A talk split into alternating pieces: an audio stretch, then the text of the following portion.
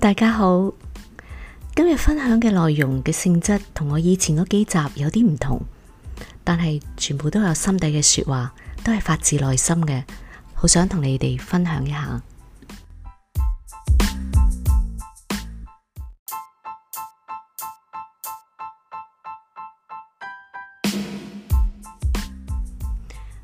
I do have frequent um, opportunities to meet with people from all over the world. This episode is dedicated to them, and hence, I've chosen to record this episode in English. In my recent interaction with them, I sensed growing concerns about Hong Kong from some of them. It is indeed heartbreaking to hear how they perceive Hong Kong now. I hear worries from them that people in Hong Kong are losing their freedom of speech or expression, that foreign visitors are advised to keep their mouths shut in Hong Kong, or else if they say anything wrong, they may be arrested. And for people who are arrested, they will not be granted bail. And those who speak up to oppose the government will be imprisoned, even for just a traffic offense.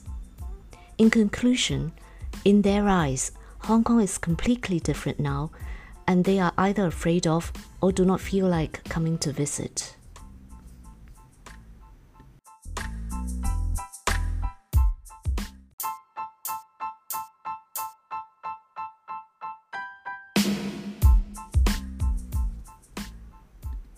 Before addressing their concerns, I must go back in time and take a look at the overall situation of Hong Kong after 1997.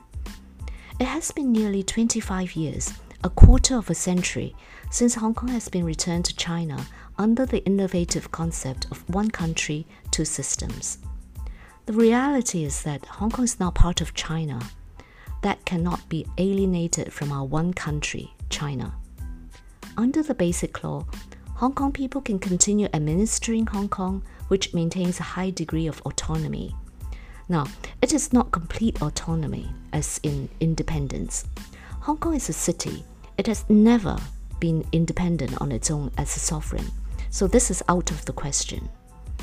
After 1997, I think there is general consensus that the central government has taken a very relaxed approach towards Hong Kong, letting Hong Kong continue everything in the same way as before 1997.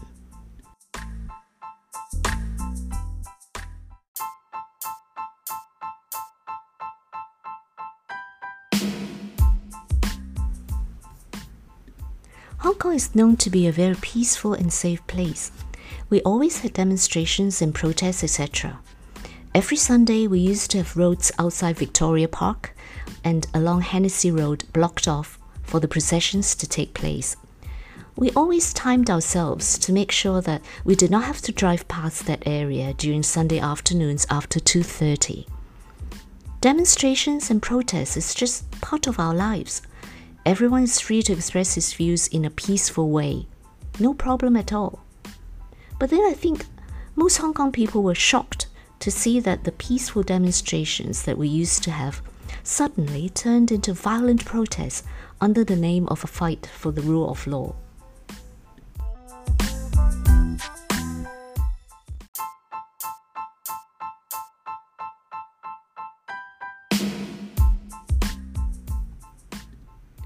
Rule of law includes abiding by the law.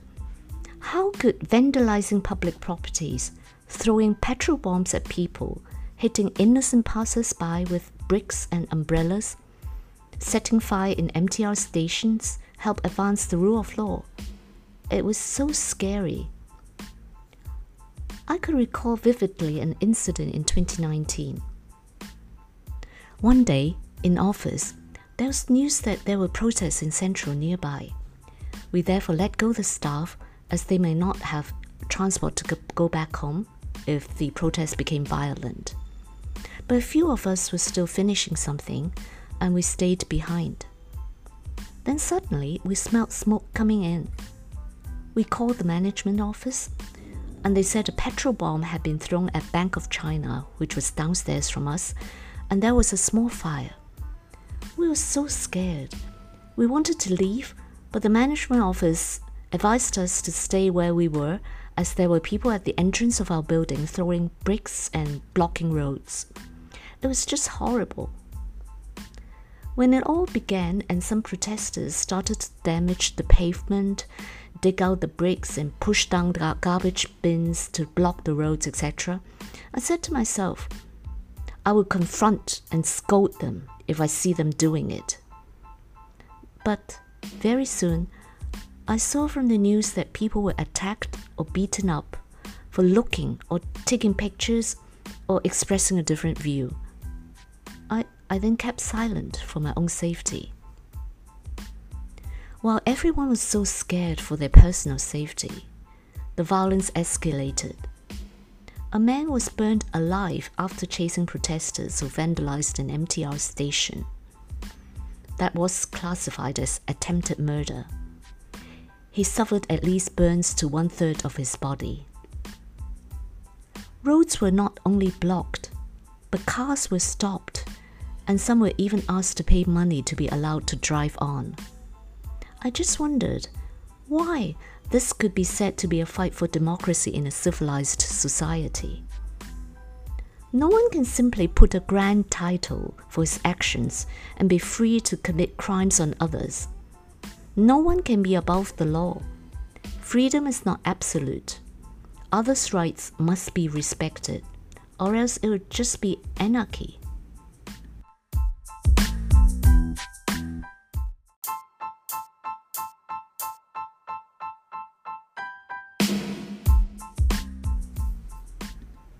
Law and order in the city were on the brink of collapse, so much so that the security of the whole country might be at risk. Yet there was no law to govern the situation. Article 23 of the Basic Law requires the Hong Kong government to enact laws relating to national security. It provides that Hong Kong shall enact laws on its own to prohibit any act of treason, secession, sedition, subversion against the central government. It also prohibits the establishment of ties with foreign political bodies. As such, the reality is that from the 1st of July 1997 at the latest, a national security law in Hong Kong was always on the agenda. It was always a question of when, not if, such a law would be enacted. In late 2002, the Hong Kong government tried to introduce a national security law, but there was strong opposition to the bill since there was no urgency to push through it at that time it was shelved indefinitely. With the social unrest in 2019, the central government considered that this matter could no longer be delayed.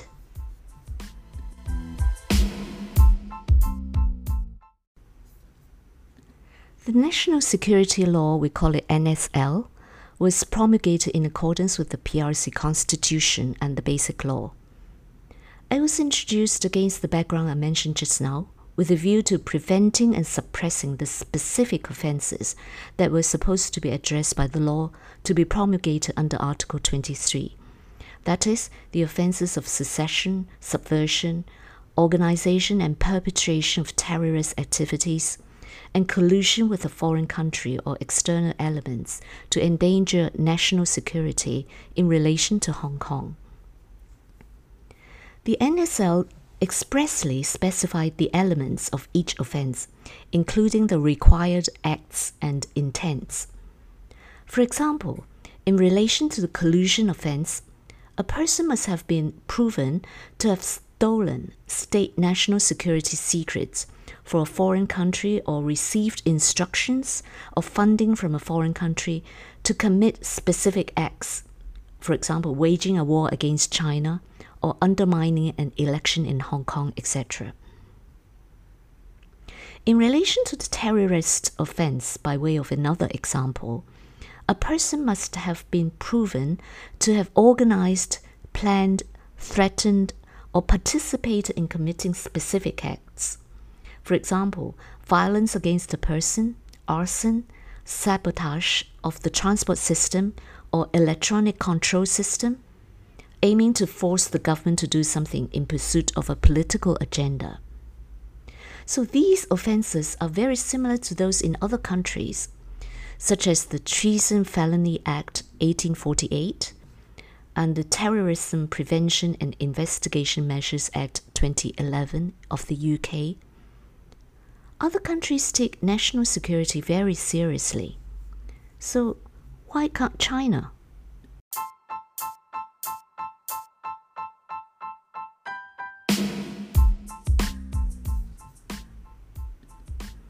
As with the promulgation of any new law, there have been heated debates on the detailed provisions of the NSL.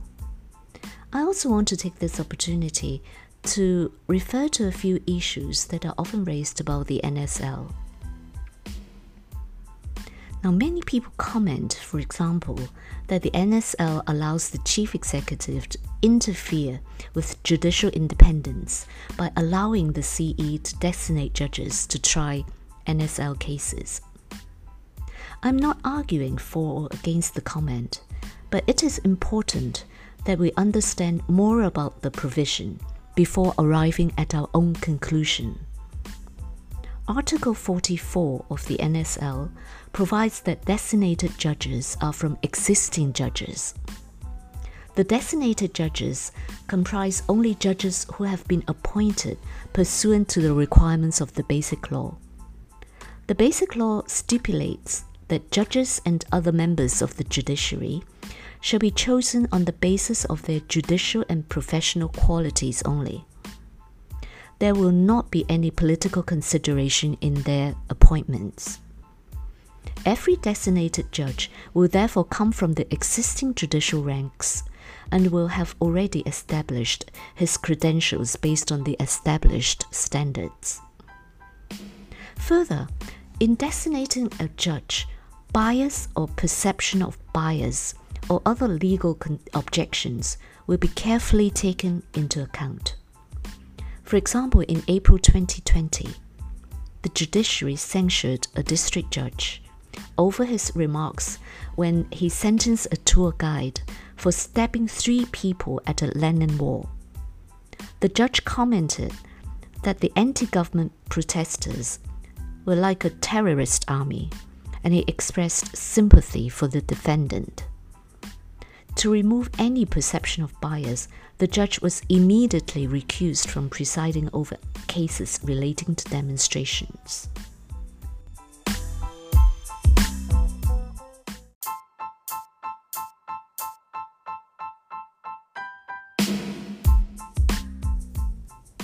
Talking about judges, I want to mention the presence of foreign judges in our judicial system. There are currently 13 non permanent judges from other common law jurisdictions. We call them common law MPJs. Nine from UK, three from Australia, and one from Canada. These are judges of the most eminent standing in the entire common law community. The Court of Final Appeal here appeals by a court of five judges the Chief Justice, three permanent judges, and one common law MPJ. For appeals from 2016 to 2020, for these five years, out of the 143 cases, only two did not have a common law MPJ, owing to various factors like availability, area of legal practice, and um, nature of the case uh, heard. Their participation is conducive to maintaining confidence in the independent judicial system under the Basic Law and allows Hong Kong to maintain strong links with other common law jurisdictions. In 2021, we just had the term of five common law MPJs extended for three years. So they include uh, Mr. Justice Murray Gleeson, the former Chief Justice of Australia, uh, Madam Justice Beverley McLachlin, the former and longest serving Chief Justice of Canada, and also Lord Neuberger and Lord Phillips. Both were former presidents of the UK Supreme Court, and Lord Walker. Earlier, some quarters in Britain urged the British judges to leave the Hong Kong judiciary. But in response, Lord Sumption a former senior judge in the UK Supreme Court and a common law MPJ in Hong Kong, wrote a letter to the Times commending the courage of Hong Kong judges and their commitment to judicial independence. He said Britain should support rather than abandon the city's judiciary. This is exactly what I call for support, not abandonment, by our overseas friends. Come to Hong Kong and see for yourselves. Lord Reed, the President of the British Supreme Court, told Parliament that he would consider stepping down as a Hong Kong judge if there was any undermining of the city's independent judiciary or rule of law. All these foreign judges, who are all distinguished and highly experienced, will not compromise their reputation and conscience to be a part of a system that is not up to the high standard that they command. So, only if they start leaving in droves should one start to be concerned. The fact is, we just have a number of eminent common law MPJs choosing to stay for an extended term here as part of our judiciary. Their actions speak louder than words.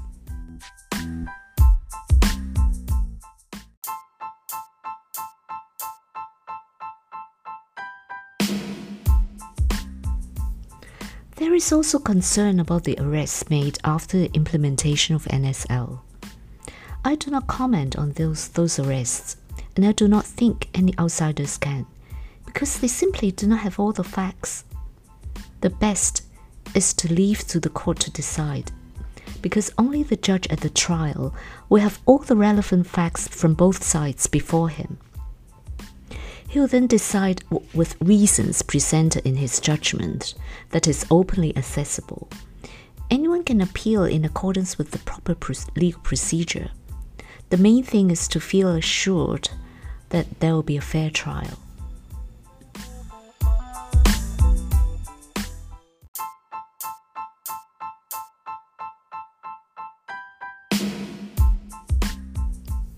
I have full confidence in our judicial system. The NSL explicitly provides that the principle of rule of law be adhered to and the rights and freedoms of Hong Kong residents respected. In the Court of Final Appeal judgment in Hong Kong and Lai Chee Ying, the court acknowledged that the NSL reflects internationally practiced principles such as presumption of innocence and protection of parties' rights to fair trial. In ensuring the due administration of justice is preserved, the NSL provides that in specified circumstances, a case may be tried without a jury but by a panel of three judges this is an even more superior form of adjudication, with three senior judges. Further, the reasons of findings will be published in the judgment. Due process is observed in an open court. The Basic Law also provides that we can apply common law and guarantees the independence of the judiciary.